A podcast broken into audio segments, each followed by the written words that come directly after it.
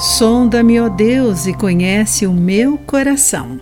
Veja se há alguma mudança que preciso fazer hoje, pois quero conhecer-te mais e servir-te melhor. Olá, querido amigo do Pão Diário, muito bem-vindo à nossa mensagem do dia.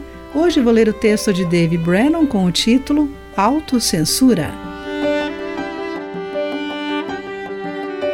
Recentemente, li cartas da época da Segunda Guerra Mundial que meu pai enviou para minha mãe.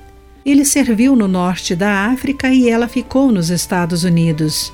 Como segundo tenente do exército americano, ele fora incumbido de censurar as cartas dos soldados e manter as informações sensíveis longe do inimigo. Por isso era engraçado ver escrito no envelope censurado pelo segundo tenente John Brennan. De fato, ele havia censurado linhas de suas próprias cartas. A autocensura é uma boa ideia para todos nós.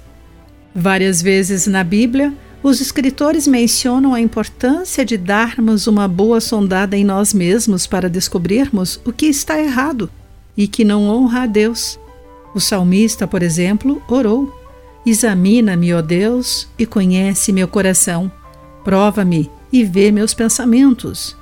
Mostra-me se há em mim algo que te ofende. De acordo com Salmo 139, versos 23 e 24.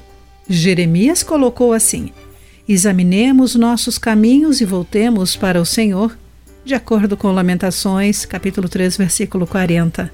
E Paulo falando da condição da alma no momento da comunhão, disse: Examinem-se antes, de acordo com 1 Coríntios capítulo 11, versículo 28.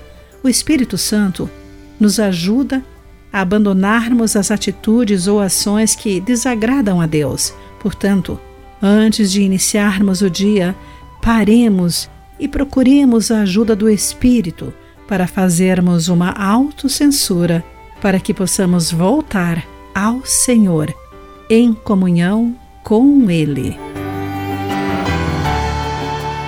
Querido amigo, você fará um autoexame espiritual hoje? Liste duas coisas que você pode remover para melhorar sua comunhão com Deus. Aqui foi Clarice Fogaça com a mensagem do dia.